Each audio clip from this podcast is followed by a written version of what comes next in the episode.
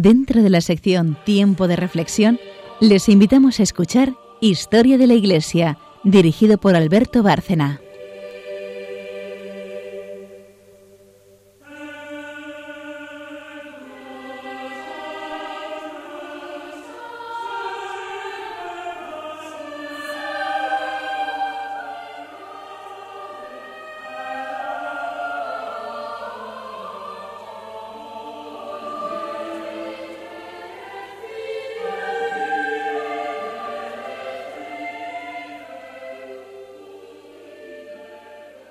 Buenas noches, oyentes de Radio María y de Historia de la Iglesia.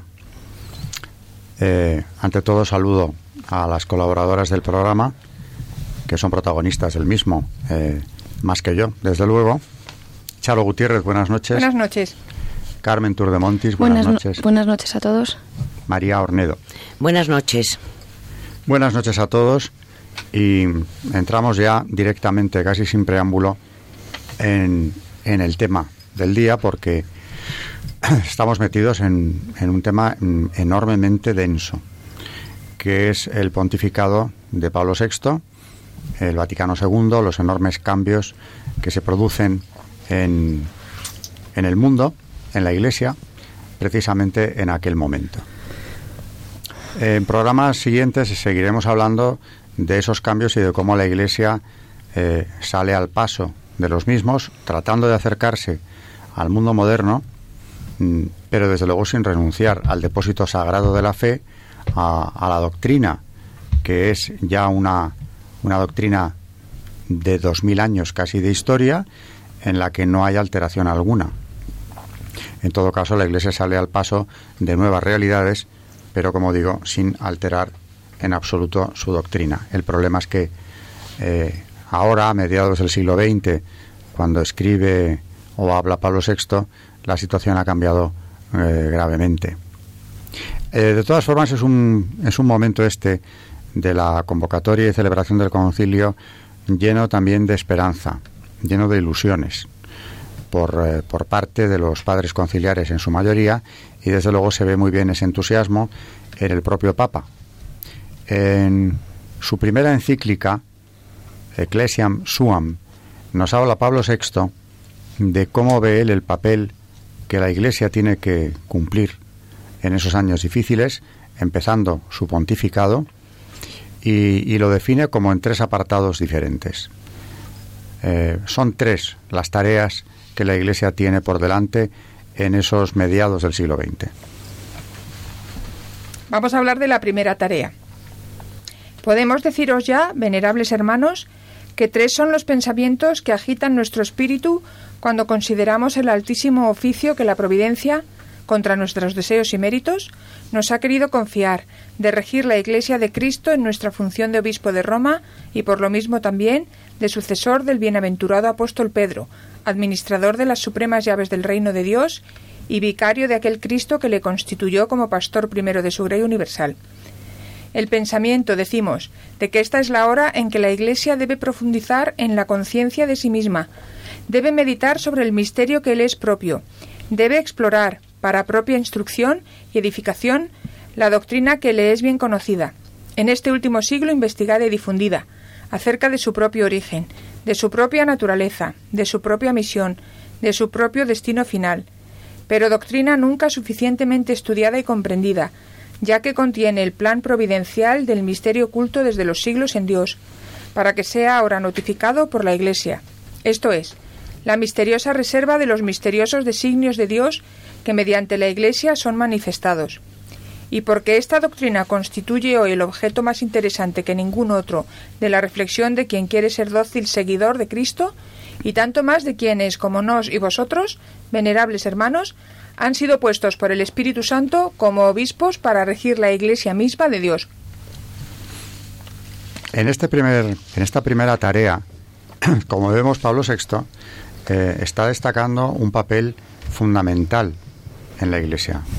La transmisión de la doctrina y yéndose al plano sobrenatural, dice claramente que eh, la Iglesia tiene que hacerlo en el momento que le toca hacerlo, precisamente en esos años, eh, porque es en ese momento cuando Dios quiere hacer llegar a su pueblo sus designios misteriosos por un cauce de misterio, por un cauce sobrenatural, que es el que la Iglesia utiliza para transmitir esos eh, designios. Explorando en su propia doctrina, dice, utiliza ese verbo concretamente, es decir, sin renunciar a ella, llevándola a, a su aplicación plena, absoluta, en ese momento, cumpliendo por tanto la voluntad de Dios, Señor de la historia. Se ha ido a un plano eh, verdaderamente abrumador si lo pensamos. El papel de la Iglesia. ¿Qué pensáis sobre esta primera parte, esta primera tarea eh, que el Papa fija a la Iglesia? La transmisión de sus designios, los designios de Dios, a través de este vehículo que es la Iglesia. Yo creo que eh, lo tenía muy claro. Y hay una palabra que, un verbo que habéis utilizado y es el de profundización creo que después de este de este libro de Guitton, se llama Pablo VI Secreto, en el que describe cómo era este hombre, ¿verdad? Dice que, o, yo resalto de todo lo que dice de él, que tenía muchísimo interés en la profundización de la doctrina y también en la coherencia. Parece que él veía la que se iba a preparar, porque dice que el, cristiano lo que de verdad le falta es en su vida la coherencia y que eso va a ser un problema. Va a ser un problema porque hasta ahora mm, no existía este problema mm, de fe. Verdaderamente él dice que, que falta fe y entonces que, que la iglesia, el problema viene ahora en la base de la iglesia, o sea, no arriba, sino en la base de la iglesia, porque si el cristiano no profundiza en su fe y no tiene coherencia con su, con su fe, entonces mm, no, no vamos a poder llevar al mundo la evangelización. Claro, primer fallo, que luego va a desarrollar en la misma encíclica, es que ha habido una descristianización. Está hablando de Occidente, evidentemente, porque a la vez en la misma encíclica habla de los pueblos nuevos que se van incorporando a la Iglesia, eh, algunos con enorme entusiasmo, pueblos surgidos de la descolonización en las décadas anteriores, pero eh, no se refiere a ellos. Está hablando de la descristianización de Occidente, mm. que ya era un hecho bien visible a mediados de los 60, aunque lo más grave estaba por venir. Y se ha relacionado, por cierto, esa descristianización eh, con los efectos supuestamente nocivos del propio Vaticano II cuando realmente lo que, lo que estalló a partir de su conclusión fue otra cosa, un conjunto de problemas que venían también de atrás, una pésima interpretación del concilio que fue en buena parte capitalizado por quienes querían hacer reformas mucho más allá de lo que el Papa y el propio eh, concilio eh, querían, reformas revolucionarias, reformas que sí hicieron, aunque no llegaron a cuajar, en la práctica porque la Iglesia no la sancionó, hicieron un daño terrible a la fe. Pero ese problema de fe ya estaba ahí. Ahora bien, aparte de transmitir los designios de Dios por ese cauce invisible, eh, maravilloso de la Iglesia, en el momento de la historia en el que Dios quiere que hable, y para los hombres de ese tiempo, hay una segunda tarea que también el Papa eh, nos hace ver en esta su primera encíclica. ¿Cuál es esa segunda tarea? En la segunda tarea dice el Papa, de esta iluminada y operante conciencia brota un espontáneo deseo de comprar de comparar la imagen ideal de la Iglesia, tal como Cristo la vio, la quiso y la amó como esposa suya, santa e inmaculada, y el rostro real que hoy la Iglesia presenta, fiel por una parte, con la gracia divina, a las líneas que su divino fundador le imprimió y que el Espíritu Santo vivificó y desarrolló durante los siglos en forma más amplia y más conforme al concepto inicial, y por otra a la índole de la humanidad, que iba ella evangelizando e incorporando, pero jamás suficientemente perfecto, jamás suficientemente bello, jamás suficientemente santo y luminoso como lo quería, aquel divino concepto animador. Brota, por lo tanto, un anhelo generoso y casi impaciente de renovación, es decir, de enmienda de los defectos que, denuncia y refleja la conciencia, a modo de examen interior frente al espejo del modelo que Cristo nos dejó de sí. El segundo pensamiento, pues, que ocupa nuestro espíritu y que quisiéramos manifestaros a fin de encontrar no solo mayor aliento para emprender las debidas reformas, sino también para hallar en vuestra adhesión el consejo y apoyo en tan delicada y difícil empresa. Es el ver cuál es el deber presente de la Iglesia en corregir los defectos de los propios miembros y hacerla extender a mayor perfección, y cuál es el método mejor para llegar con prudencia a tan gran renovación. Una autocrítica por parte de la Iglesia, una crítica interna de los propios defectos, que es uno de los motivos por los que se celebra el Vaticano II, precisamente. Eh, lo que ocurre, volviendo a lo anterior, esa autocrítica que había que hacer, que el propio Papa quería hacer, es la que fue eh, abusivamente interpretada por parte de algunos para llegar a la situación eh, posterior en la que hablábamos hace unos pocos días de ese falso espíritu conciliar. Y en nombre de ese falso espíritu conciliar se justificaron pues toda esa serie de abusos que vinieron luego. Pero está hablando Pablo VI claramente de una autocrítica, eh, de una, un examen de conciencia por parte de la Iglesia de lo que debía corregirse para cumplir su misión con mucha más perfección. Y por tanto, como ese es el objetivo que se busca, la evangelización, el cumplimiento del, del mandato divino, llevado a su máxima expresión, se acomete esta tarea con mucha ilusión, con enorme entusiasmo, lo dice él, como que se trataba de eh, purificar a la Iglesia de sus defectos y hacerla todavía más eh, parecida al modelo que es Cristo. ¿Mm? ¿Qué os parece esta segunda tarea? Hemos visto ya la primera, estamos viendo la segunda, la autocrítica para seguir evangelizando, para cumplir la voluntad de Dios, para que la Iglesia sea instrumento de Dios tal y como la dejó establecida Cristo. Pues, por ejemplo, ahora que se dice que parece que Francisco es el primer papa que está haciendo autocrítica con la Iglesia eh, y que está, pues eso, vemos que, que, realmente esto no es así, que está muy bien, pero que, que, ya anteriormente otros papas han hecho autocrítica, como, como aquí lo vemos en Pablo VI, que, que todo el tiempo, pues claro, pone como espejo a Cristo y que realmente pues pues que esta autocrítica se ha hecho por, por numerosos pontífices eh, para poder sobre todo mejorar que no es Francisco el primer papa que hace autocrítica que eso a veces parece que Francisco es el único que está haciendo ciertas cosas que siempre se han hecho él dijo en una entrevista que le hicieron que parece que veía como decimos que el Espíritu Santo no cabe duda que infunde al Papa en, el momento de su papado con una clarividencia de lo que va a venir. Porque él en una entrevista que le hacen dijo, el error fundamental de nuestro tiempo es el de poner al hombre en lugar de Dios. Él veía claramente la que, lo que se avecinaba, ¿no? que ya empezó en el concilio y que, bueno, se ve también claramente en nuestros días. En nuestros días, claro, además un antropocentrismo pagano o paganizante muy claro que mm, trata de encerrar a Dios en las sacristías, como se ha dicho tantas veces.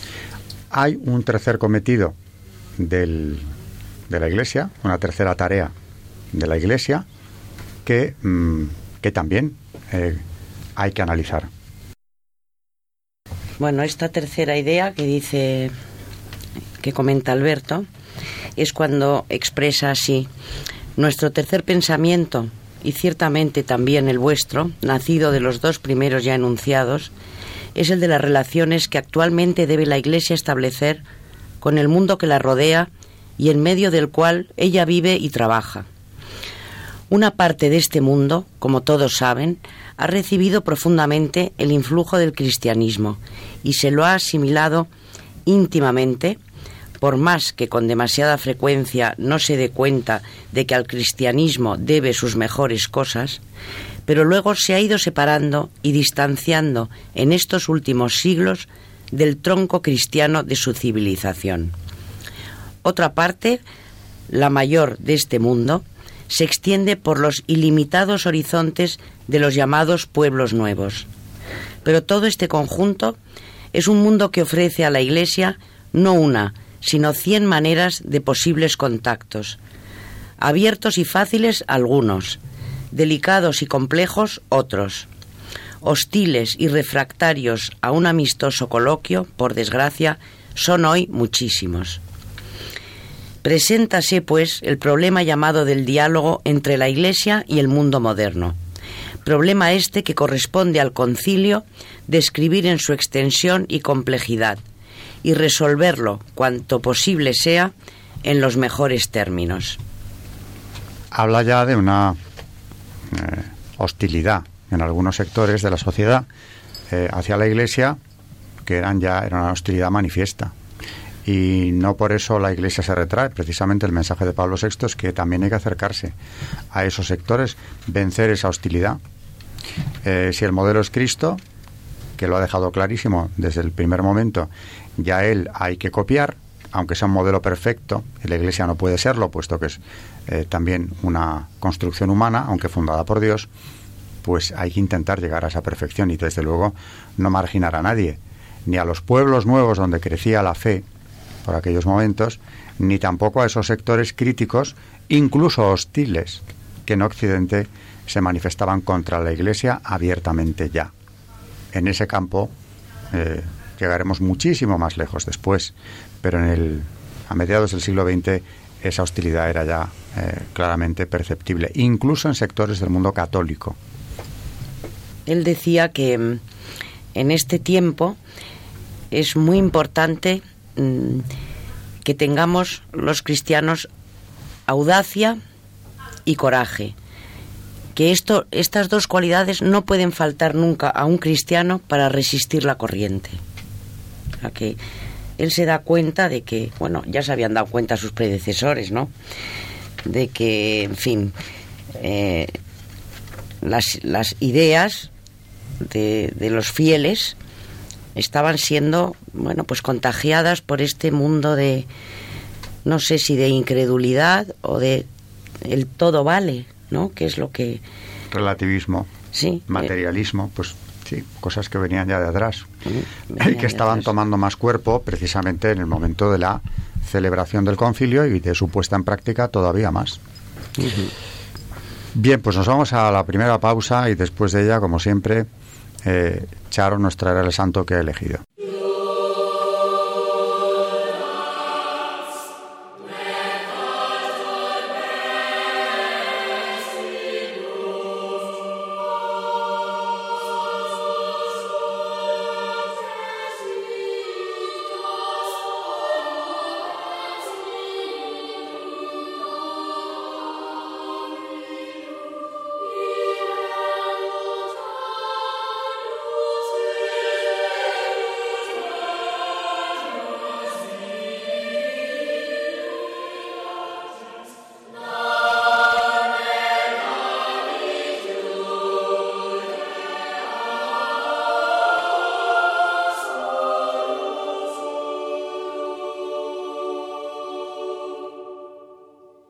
Vamos a hablar del padre Kettenich, fundador del movimiento apostólico de Schoenstatt.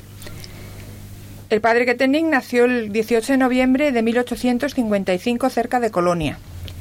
Circunstancias familiares desfavorables obligaron a su madre a trabajar fuera del hogar. Por eso se crió el niño en un primer momento con los abuelos maternos. Destacó por una predisposición religiosa mayor de lo común desde muy chico se encomendó y se puso bajo el amparo de la Santísima Virgen, consagrándole particularmente su pureza. Siguiendo el consejo de un sacerdote, su madre lo llevó al orfanato de Oberhausen. José tenía ocho años. Como no podía cuidar ya directamente de su hijo, la madre lo confió a la Virgen y le pidió que se encargara de su educación. Desde muy pronto, Dios puso en el corazón de José la vocación sacerdotal. El día de su primera comunión, le confió a su madre tal secreto, pero las circunstancias hacían por el momento ver esa posibilidad como algo muy lejano. El deseo de José era trabajar un día como misionero en África. A los 14 años ingresó en el seminario menor de Rebrenstein. Durante los estudios de filosofía, como seminarista, José tuvo una grave crisis, presa del escepticismo que duda de todo. A veces pensaba incluso que podía llegar a perder la razón pero volviendo a confiar en la Virgen, halló otra vez el camino. Este seminarista, que se había lanzado a la búsqueda divina, renovó entonces la consagración que había hecho a los ocho años y se, encontró, se entregó ciegamente a la Virgen María. El 8 de julio de 1910, el seminarista José Kettenich fue consagrado sacerdote en Limburgo. Tenía 24 años. Hizo imprimir en la estampa recordatorio de la primera misa que todos los espíritus se unan en la verdad y todos los corazones en el amor. Como su salud era precaria, no se le mandó a Camerún, que era una floreciente zona de misión, sino que se le destinó a ser profesor de latín y alemán en el seminario menor. Allí se reveló sus dotes pedagógicas. En octubre de 1912, el padre Kettenny fue designado acompañante espiritual en el seminario de Schoenstatt, donde, según el plan de Dios, había de fundar la obra de Schoenstatt. Pero Dios tenía también para él grandes planes. El primero de ellos fue una enfermedad grave pulmonar que lo llevó al borde de la muerte. Se le dieron dos meses de vida, pero después se vio que recobró la salud y tuvo años y tiempo para hacer muchísimas cosas buenas. Una vez recuperado, se guió por una idea secreta que le gustaba mucho y que no le dejaba descansar. La motivación le vino por la lectura de un artículo sobre el origen del santuario mariano que hay en Pompeya, Italia, que está dedicado a Nuestra Señora del Rosario. Este santuario había surgido por iniciativa de un abogado, Bartolo Longo, que anteriormente no había sido creyente. El padre Keteni se preguntó, a la luz de su fe en la divina providencia, si Dios no le estaría hablando a través de tal artículo. Al cabo de una larga lucha interior, decide trabajar para que la capillita de San Miguel Arcángel en Schoenstatt se convierta, por la colaboración consciente de instrumentos humanos, en un santuario mariano. Desea que la Virgen establezca aquí su trono, reparta sus tesoros y obre milagros de gracia. El 18 de octubre de 1914 expone a los jóvenes en la capillita tal plan. Una seria aspiración a la santidad por parte de los muchachos haría suave violencia sobre la Santísima Virgen para que ella descendiera a ese lugar.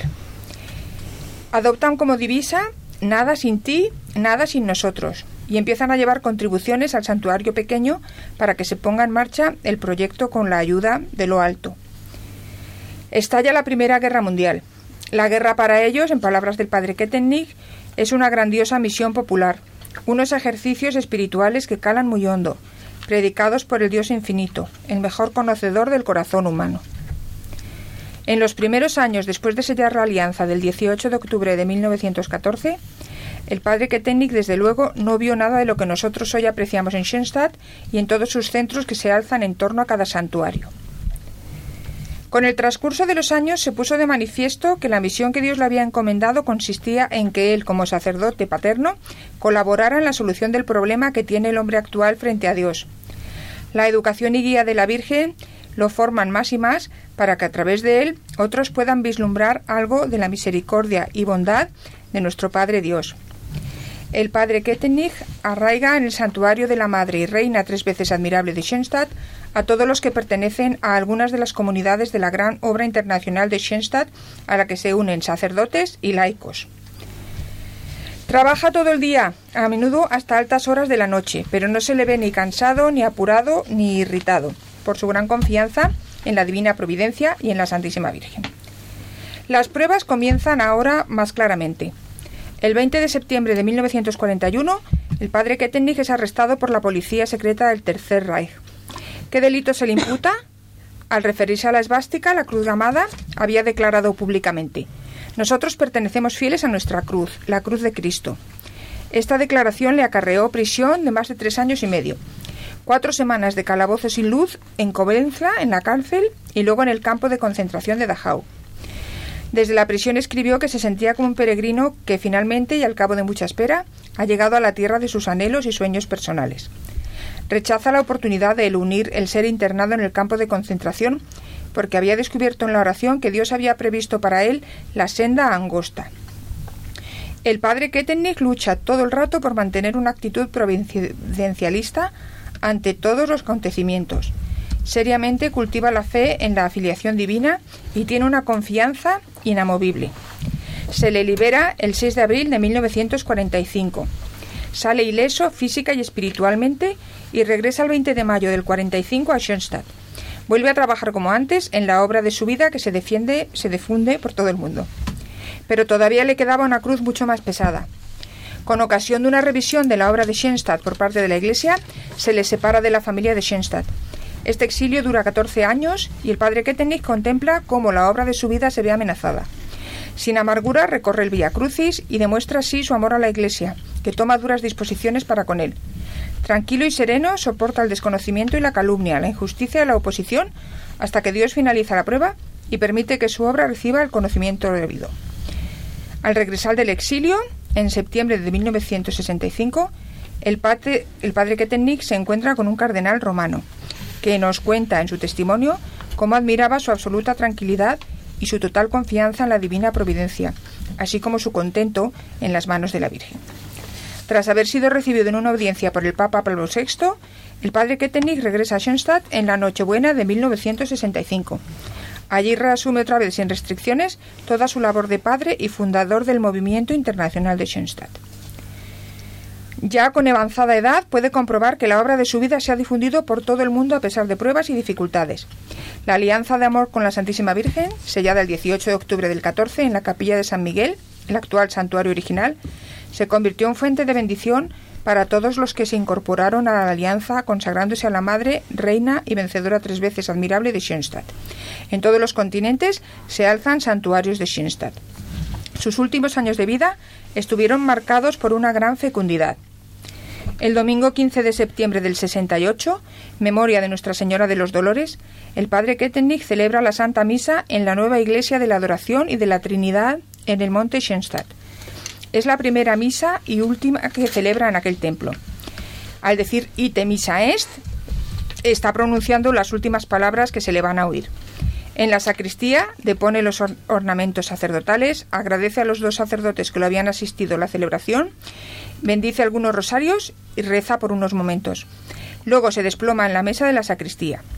Los otros dos sacerdotes lo sujetan y lo recuestan lentamente sobre el suelo. A los pocos minutos exhala el último suspiro.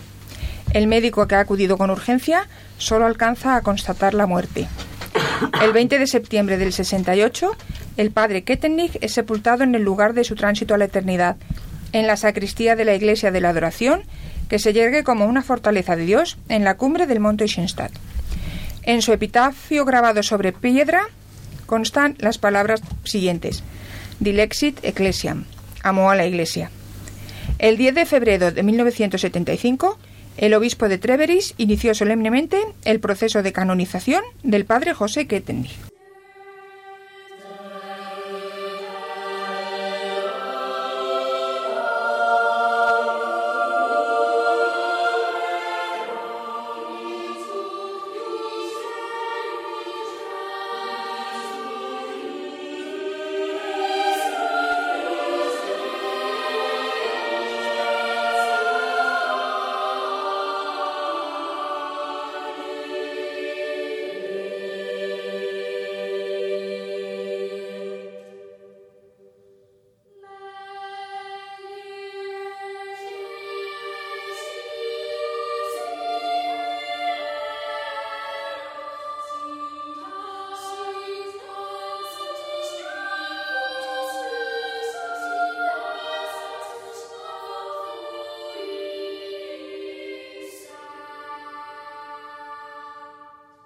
Bien, pues eh, un santo muy interesante cuya obra ha dado mucho fruto. Sí, y eh, seguirá. Y seguirá dando, pero en todas las partes del mundo, además, por cierto. En todos los continentes, sí. Yo creo, que nuestros oyentes, sí, sí. Sí, además, gracias a Dios, conocida. y muy conocida, sí. La mayoría conocerán eh, el movimiento de Sonstadt, pero para quien no lo conozca, ¿cómo lo resumiríais? ¿De qué se trata? ¿Cuál es el carisma de Sonstadt?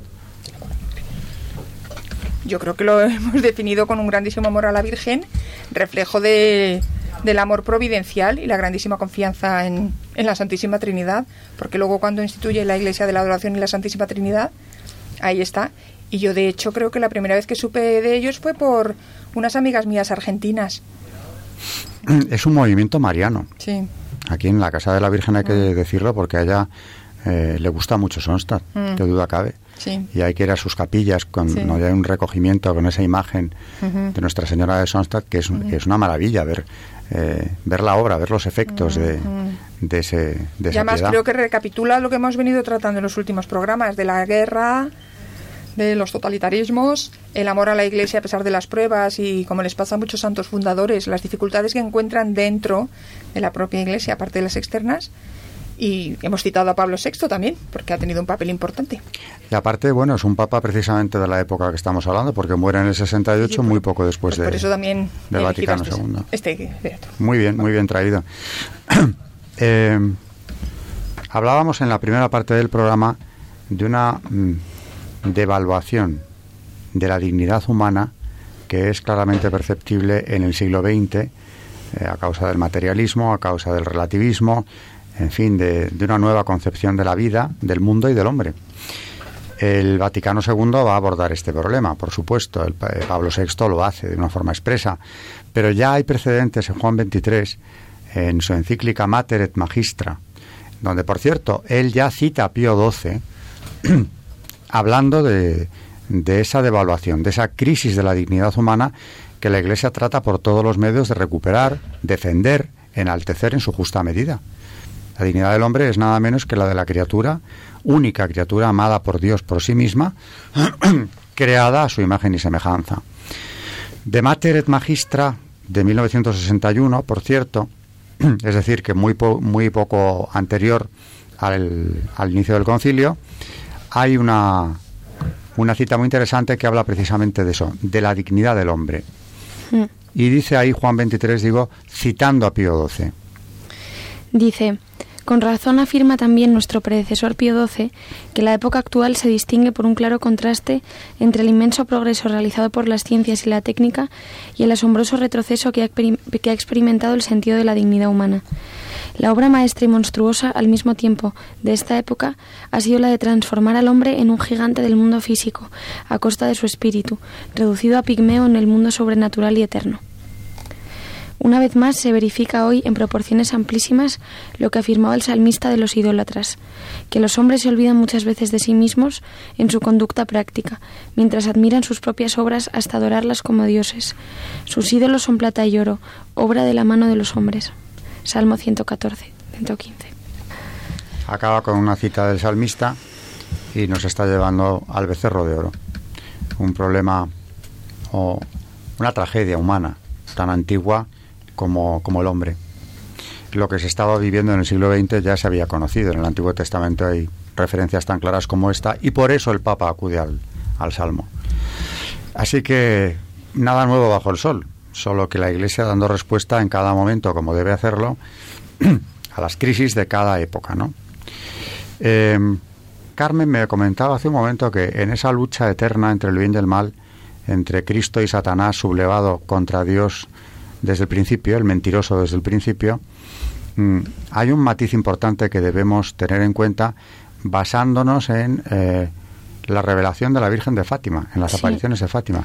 ¿Qué decía en cuanto a esa lucha la Virgen en Fátima? Es que precisamente hablando del enfrentamiento, pues eh, todos estos que además luego yo creo que en, el próximo programa también hablaremos sobre Francisco, que ha insistido mucho sobre este tema, el Papa Francisco, ya Juan XXIII, Pío XII y todos los papas del siglo XX estaban viendo que, la sociedad estaba cambiando y que se estaba empezando ya a, devaluar al hombre de una manera impresionante. Y hay una, me ha impresionado mucho porque hay una una de las videntes de Fátima, de Sor Lucía, eh, escribe, una, escribe una carta eh, al cardenal Carlo Cafarra, que, el, que de hecho se ha sabido hace poco, que lo dijo en, en un programa, en una entrevista que le concedieron al cardenal en marzo, hace nada, y, y le contó, contó en, en, la entrevista que a través de este obispo, eh, eh, Sor Lucía había contado, había escrito que eh, la Virgen le había dicho que el enfrentamiento final entre el Señor y el reino de Satanás sería precisamente sobre este tema, sobre la familia y sobre el matrimonio. Y decía además, y cito textualmente, no tenga miedo, añadía, porque quien trabaje por la santidad del matrimonio y de la familia será siempre combatido y odiado de todas formas, porque este es el punto decisivo. Es que además em, la monja de Fátima bueno, ya dijo que, eh, que, la Virgen ya había aplastado la cabeza a Satanás y se advertía, continúa diciendo el obispo, también hablando con Juan Pablo II, que este, claro, era el nudo porque se tocaba la columna que sostiene pues la creación, que es la verdad sobre la relación entre el hombre y la mujer y entre las generaciones. porque claro, si se toca la columna cae todo el edificio y esto ahora lo vemos porque estamos precisamente en este momento y lo sabemos, que esto es lo que cuenta luego el obispo. Así que la verdad es que me ha impresionado mucho que precisamente esta revelación, esta frase del enfrentamiento final entre Dios y Satanás es sobre familia y vida, la verdad es que es, es muy impresionante porque es que lo estamos viendo, vamos, nunca lo hemos visto tan claramente como ahora, como el, el ataque a, a la persona, a la familia, a la mujer, mm, en fin, pues al pilar de la sociedad en realidad. Si se cargan eso, pues claro, será mucho más fácil cargarse la sociedad. Si dice que es eh, el enfrentamiento final, mm. Puede, podemos pensar que estamos en los últimos tiempos. Desde luego el ataque a la familia está siendo brutal, sistemático, eh, profundísimo, como si a, a quienes la atacan les fuera en ello mucho tiene un aire de batalla final, desde luego, porque se trata de destruirla por todos los medios y para eso tienen un instrumento fundamental que es la ideología de género, que es vestir de otorgar derechos a quienes no los tenían, lo que es realmente una operación de un calado insuperable contra la familia. Y es curioso que la Virgen en Fátima esté avisando precisamente de eso, cuando, hombre, ya, ya, a principios del siglo XX, cuando ella se aparece allí, ya se veía ese ataque contra la familia, el divorcio, que al principio es el primer ataque que plantean eh, los enemigos de la familia, hoy algo ya perfectamente aceptado y forma parte eh, de nuestra eh, cultura, diríamos, o idiosincrasia común occidental, por católicos que seamos, lo del divorcio prácticamente pasa desapercibido. No hay ningún tipo de reacción en contra de eso. Y esa batalla es la que se estaba dando precisamente eh, en el siglo XIX, ya en el XX, precisamente me viene a la memoria, cuando Alfonso XIII recibe una comisión de 12 masones en el Palacio Real, que le vienen a plantear su entrada en la masonería, una de las primeras eh, o de las poquísimas em, exigencias concretas que tratan de imponerle es el establecimiento del divorcio. O sea, el ataque contra la familia estaba ya presente, solo que en aquella época era algo menos virulento porque se limitaban a la desacralización del sacramento. Desacralizar lo que es sacramental, la unión entre hombre y mujer en la perspectiva católica. Claro.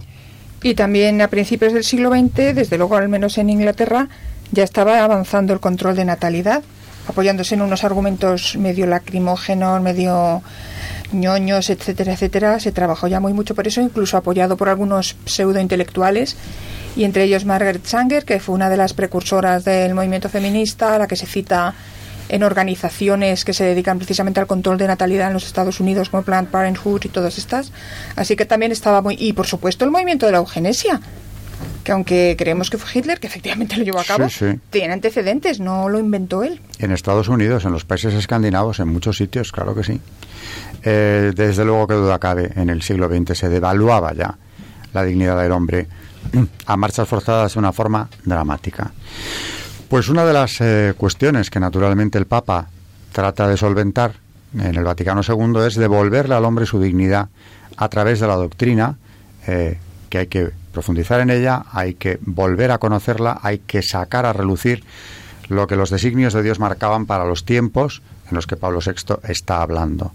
Y desde luego designio eterno de Dios es devolverle a su criatura humana toda la dignidad de la que fue investida en el momento de la creación del hombre. Em, de todas formas, ya hemos dicho varias veces que hay un saldo negativo del Vaticano II, desgraciadamente, a pesar de tantas esperanzas, de tantas ilusiones, como vemos claramente que los propios papas del concilio eh, albergaron en relación con él, pues hay un saldo negativo que no podemos dejar de, tocar una y otra vez, porque es evidente que, que lo hubo y que hay una manipulación, una tergiversación del concilio, que la hubo ya entonces y que ha seguido habiéndola hasta nuestros días. Soy muy consciente de ello, ¿eh? me encuentro con ataques contra la propia Iglesia que vienen vestidos de ataques contra el concilio.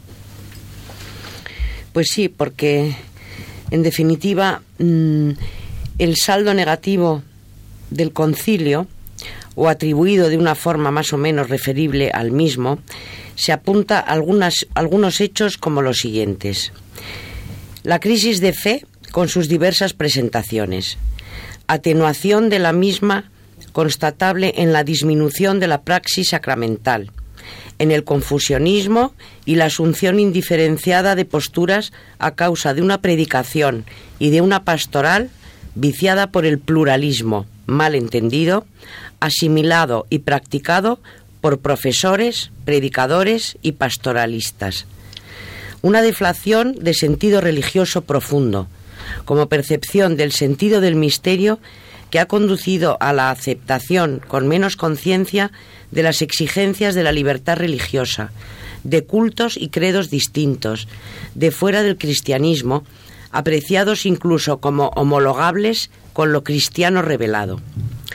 Un hecho grave en sí mismo, como expresión de una grave crisis de vivencia religiosa y por las repercusiones entre los fieles, como es el abandono de vocaciones religiosas y sacerdotales y el cierre a una cadencia renovadora de las mismas. Puede considerarse esto como el ejemplo más expresivo del fenómeno de la secularización. La asunción de democracia en el plano político ha generado una conciencia democrática que se ha trasladado al plano religioso. Así se ha perdido el sentido de la autoridad dentro de la Iglesia en relación con el Papa y los obispos, cuya manifestación en diversas formas y en toda la geografía de la Iglesia fue la llamada contestación con el momento de alta marea de 1968 y sobre todo con ocasión de la Humane Vitae en julio del mismo año, que es mm. la encíclica que veremos próximamente en, en, otro programa. ¿no? Dicen que, que Pablo VI mm, eh, ofreció, o sea, para él fue un martirio porque quiso y se entregó de lleno para llevar adelante y ser fiel al concilio. O sea, fue un hombre, no cabe duda que con una perseverancia hasta, hasta, hasta el fin de sus días. ¿Mm? Quiero recordar al hilo de lo que ha dicho María a San Ambrosio, cuya vida recordamos en los primeros programas, porque él decía con muchísimo sentido que allí donde florecieran las, las vidas consagradas, florecería también el matrimonio y la familia, porque se le acusó de que convencía a muchas jóvenes de que se dedicaran a la vida religiosa y él se defendió con eso que es la pura verdad. Qué buena observación. claro, vida consagrada y familia están en el plan de Dios. Por tanto, cuando el plan de Dios eh, recibe acogida, pues ambas cosas florecen. Y cuando se rechaza ese plan, decaen las dos. Familia y vida consagrada, claro. Eh, hablabas del 68, la revolución, eh, el mayo francés, la revolución de 1968, que es el momento en el que culmina precisamente eh, esa reacción violenta, contestataria de los años 60, que venía ya preparándose desde el inicio de la década, desde mediados de ella especialmente, es por tanto coincidente con el concilio, y que estalla eh, con una fuerza terrible en ese mayo francés. Eh, hay dos focos principales de la revolución cultural de los 60 o del 68, que es en Estados Unidos la Universidad de Berkeley, mientras que eh, en Europa es París, la Sorbona concretamente, aunque antes ya se había iniciado en Lille, en la Universidad de Lille. Es un movimiento eh, universitario eh, al que se unen los obreros también después. Francia colapsa en ese mes de mayo en una huelga general verdaderamente trágica. Los enfrentamientos, especialmente en el barrio latino, en torno a la Sorbona, son violentísimos entre la policía y los manifestantes que asaltan la universidad y llegan a tomarla prácticamente. Y, y hay que detenerse unos minutos en las propuestas del Mayo francés o del 68, en definitiva, porque en Estados Unidos eran las mismas. ¿Y por qué Berkeley? Pues porque allí había filósofos ¿eh? que eran ídolos de los estudiantes, como Marcuse, por ejemplo, que eran partidarios de una revolución social, cultural, profundísima, de una antropología completamente nueva, que naturalmente ya tenía entonces como instrumento fundamental el feminismo radical y la revolución sexual. ¿Y qué es esto de la revolución sexual? Es solo uno de los aspectos del Mayo francés o del 68, pero es aquello de, llevados de un hedonismo sin límites, eh, el sexo entendido o tratar de imponerlo como nada más que eso, un medio de eh, sublimación del placer, de realización a través del placer de realización a través del sexo, como si el sexo por sí mismo fuera un bien eh, supremo que consiguiera la realización del ser humano, sin más. Se desvincula, por tanto, en el feminismo radical y en el 68, eh, por tanto, eh, reproducción de sexualidad. Y empieza ya a abrirse eh, el camino de una de las peores crisis de Occidente, que ha sido esa desvinculación. viene del feminismo radical, que es hijo a su vez del marxismo, eso no hay que olvidarlo, y no plantea nada pacífico, sino una verdadera lucha de los sexos, que es lo que hay detrás del feminismo radical.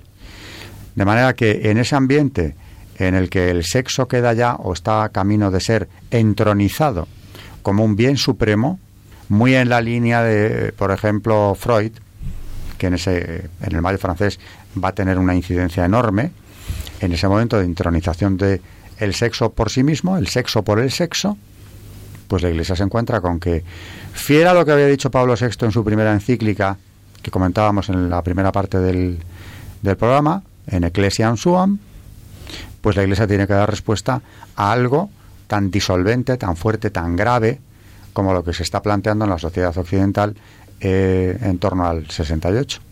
Hay mucho más de revolución, pero ese aspecto sexual es importantísimo porque es lo que mm, va a ser el gran caballo de batalla contra la Iglesia y contra la familia, por supuesto, a partir de ese momento.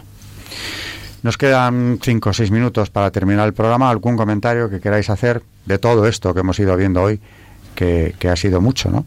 Yo una vez leí al hilo de la revolución sexual un comentario y decía que, a pesar de todo lo que digan los que la proponen, para la mujer, eh, la frase era algo así como, nunca se ha visto la mujer tan sola. Y es verdad, porque lo hacía referir a la píldora abortiva, entonces después de, digamos, un encuentro sexual en búsqueda del placer, luego es verdad que es ella la que se toma la píldora, es ella la que se puede desangrar y le puede pasar estando efectivamente completamente sola.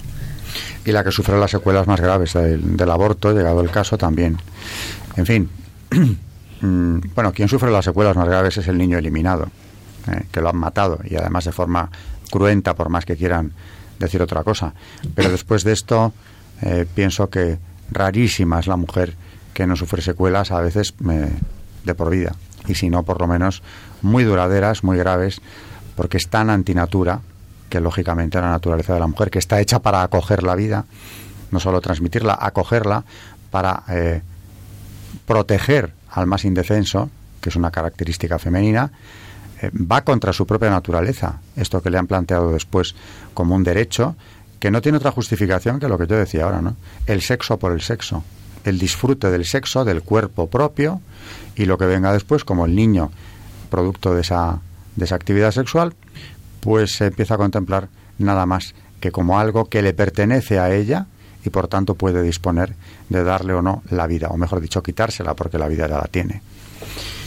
María, Carmen. Pues yo destacar otra vez el papel de Pablo VI con todas las realmente es que está, estaba en un punto dificilísimo. Por un lado todos los ataques que estaba sufriendo eh, por los sectores más eh, radicales de la Iglesia en ese momento tan difícil de esa época del como tú has contado del, del mayo del 68 muchos eh, como él decía pues que el diablo se ha metido por las ¿cómo era? por alguna, el humo de Satanás. Por alguna rendija se ha colado el humo de Satanás en la iglesia. Pues eh, la verdad es que destacar que no es su labor, que, que, como siempre decimos, la verdad es que los papas nunca han fallado en, en, en el tema más importante, que es ser fieles a, a, la, a toda la la enseñanza antigua de la Iglesia y, realmente decir que hasta hoy eh, Francisco, el Papa Francisco, sigue basando toda, eh, todo el tema eh, de la familia y etcétera en, la Humane Vitae, que de hecho la ha citado, ya hablaremos en el próximo programa, durante todo un discurso que dio en Filipinas hace poco y realmente sigue siendo la base sobre la que se sustenta, pues, o sea, no ha cambiado un ápice hasta el día de hoy mm, la idea de la Iglesia sobre este tema, cosa que es pues que tenemos que dar gracias a Pablo VI de que en ningún momento se, se equivocase o se rebajase hacia lo que le pedían desde diversos sectores. ¿Tienes el pues texto del discurso de Filipinas? Sí. Bueno, pues en el próximo programa recuérdalo porque habrá que relacionarlo con el tema del programa, que es la humanevite. Hablaremos.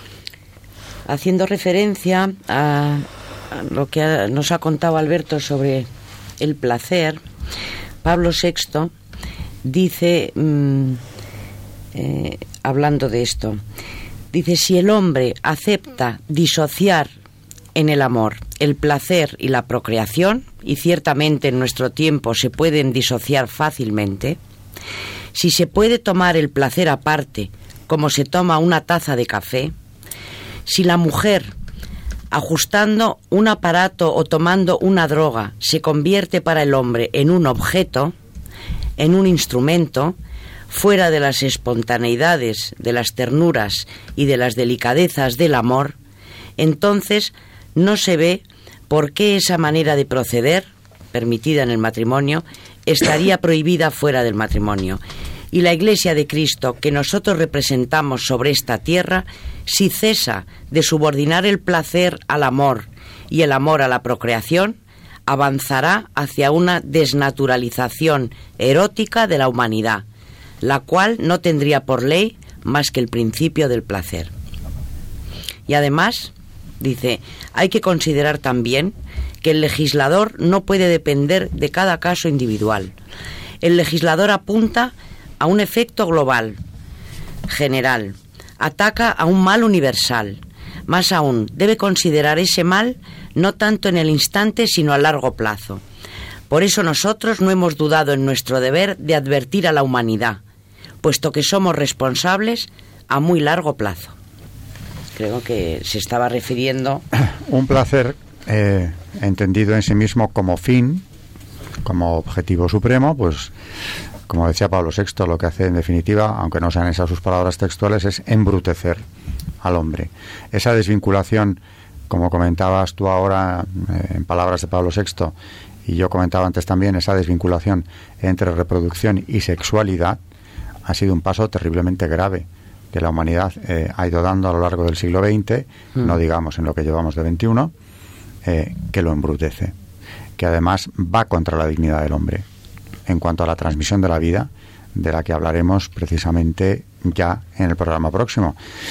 Ya decía a nuestros oyentes que todos estos temas relacionados con el Vaticano II y con esos papas que lo convocaron o lo presidieron son temas de una densidad enorme, pero que eh, interesa aclarar, rescatar, recuperar y hacer llegar a nuestros oyentes. Muchas gracias y buenas noches eh, Charo Gutiérrez. Hasta el próximo programa, si Dios quiere. ¿Querías hacer algún comentario o no? Estabas a punto, ¿no? eh, Carmen Tour de Montis, buenas noches. Buenas noches y muchas gracias. Y María Ornedo, buenas noches. Buenas noches a todos, gracias.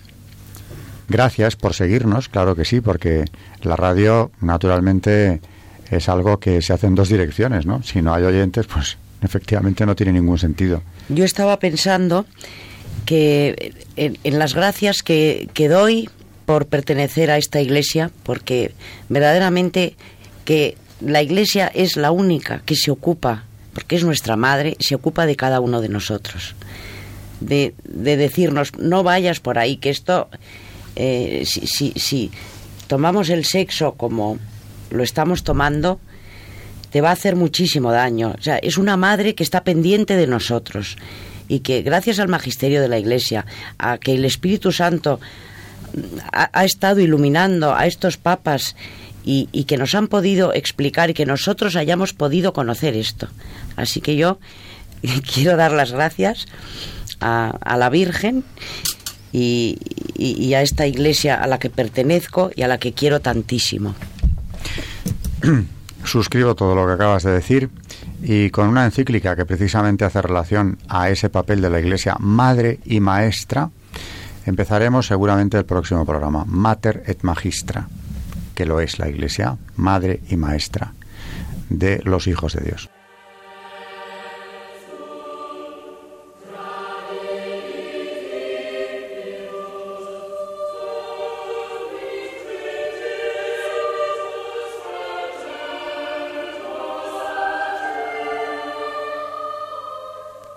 Y así finaliza en Radio María Historia de la Iglesia, dirigido por Alberto Bárcena.